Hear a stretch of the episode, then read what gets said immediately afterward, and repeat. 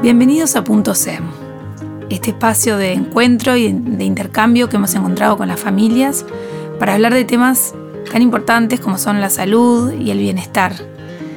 Y hoy tenemos, eh, tenemos un episodio que nos gusta mucho porque estamos en el mes del libro y para eso invitamos a una escritora que ya tiene dos libros publicados al momento, pero que además es psicóloga y vamos a estar abordando un tema tan importante entre los padres y las madres que son los berrinches de los niños.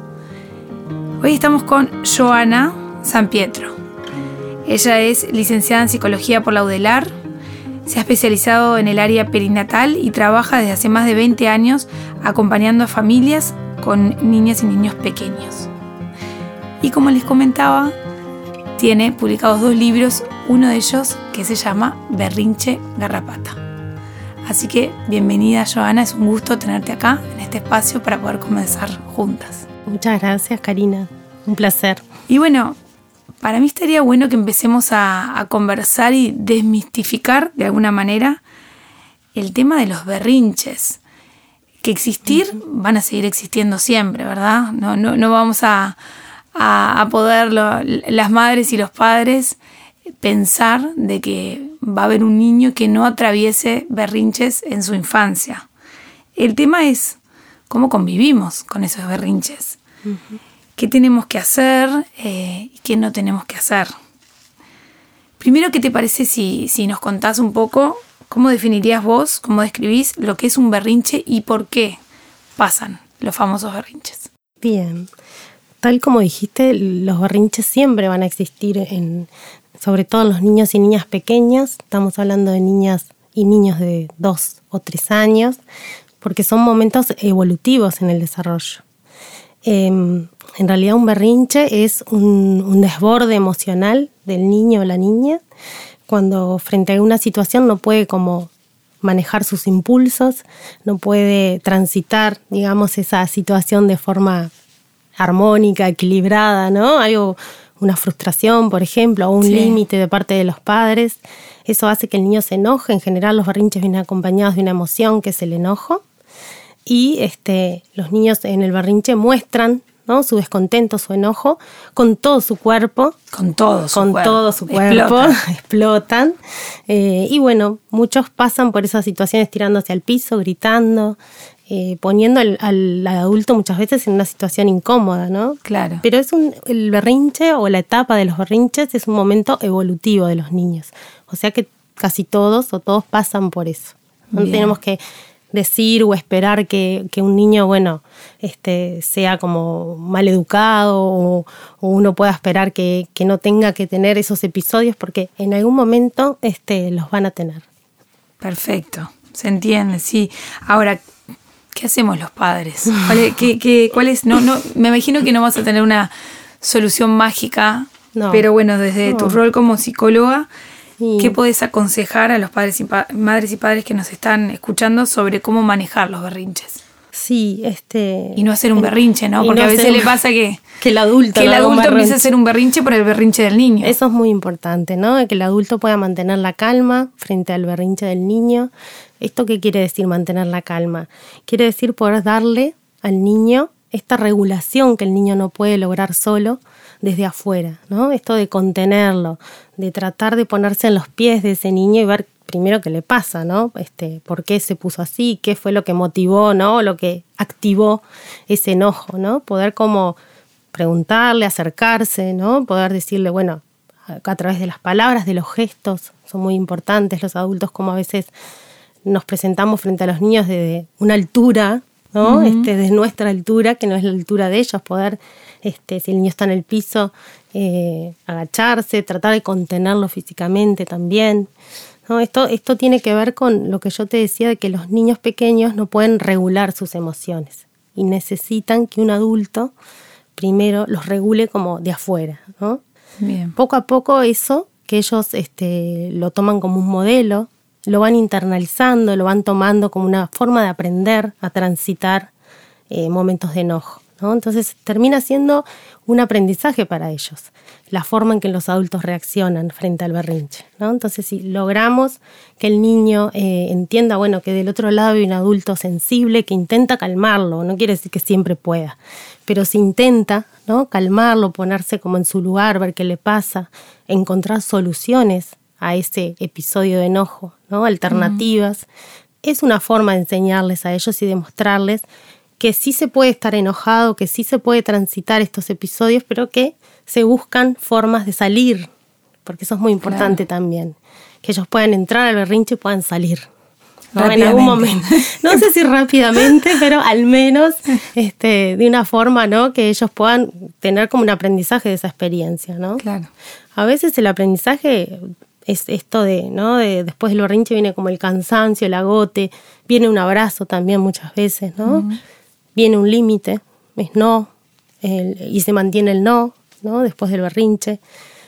Siempre la idea es que puedan ellos, este, bueno, salir de esa situación de una forma eh, que sea la mejor para ellos también, ¿no? Que les aporte algo a su, a su desarrollo, a su aprendizaje. Así que sería acercarse, buscar la calma, capaz que ahí también un, es, un mimo, es un abrazo y poder entender realmente qué es lo que le está pasando y poder encontrar una solución. Sí, a veces. Porque hay contextos que me imagino que deben ser más difíciles. Sin duda. El, berrinche del supermercado.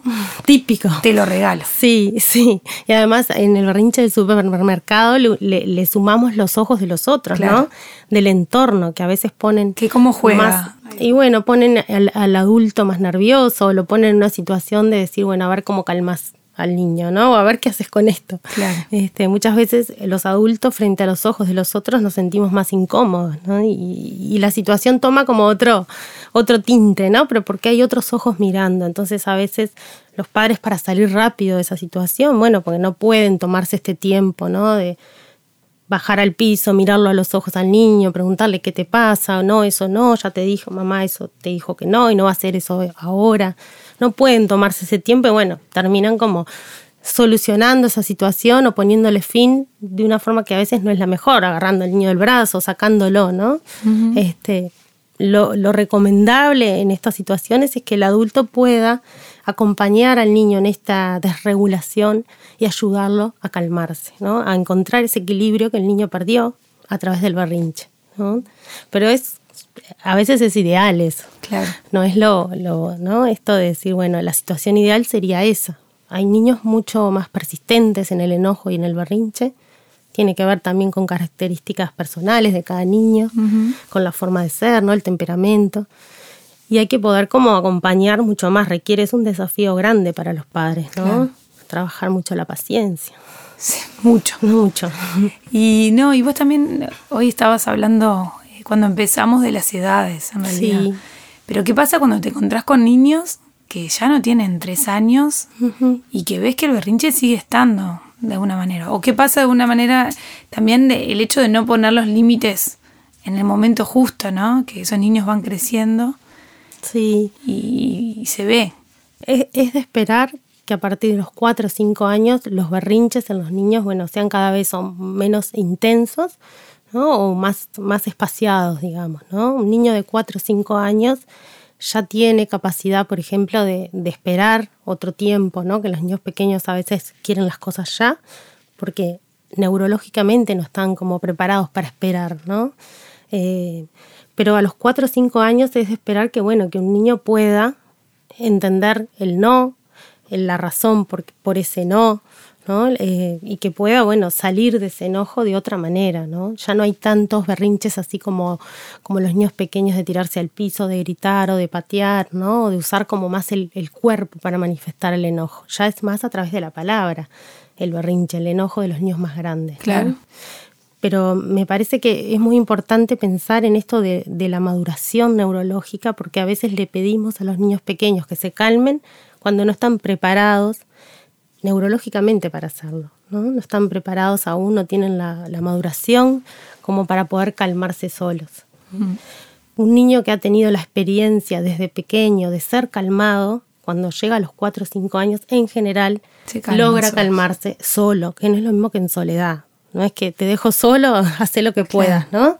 ahí los papás y las mamás tienen que usar otras herramientas para acompañar el enojo de los niños, pero ya no es tanto esta contención corporal, ¿no? O esto de, bueno, de, tratar de contenerlo físicamente, ¿no? Al niño.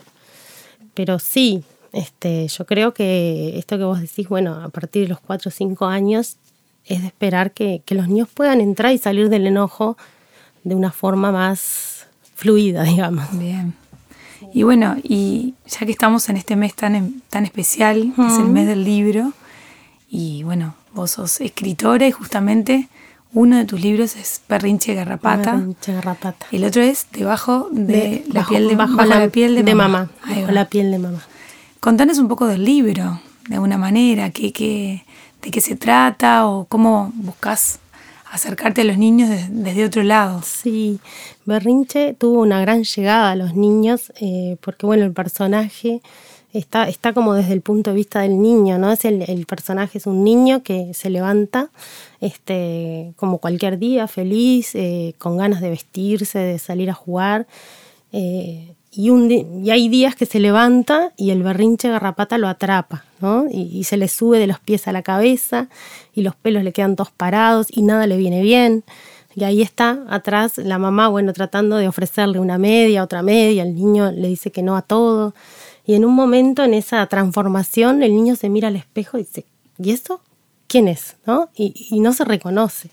Y esto pasa a veces con los niños, ¿no? Cuando están en esa situación, este, se transforman en bichitos, en garrapatas rinchudas, este, y no se reconocen en esa situación, ¿no? Muchas veces las mamás les, dicen, pero vos estabas enojado hace un rato, ¿no te acordás? Y el niño es como, ¿no? Lo deja como eso aparte, ¿no? Eso, ese, era otro, no era yo, ¿no?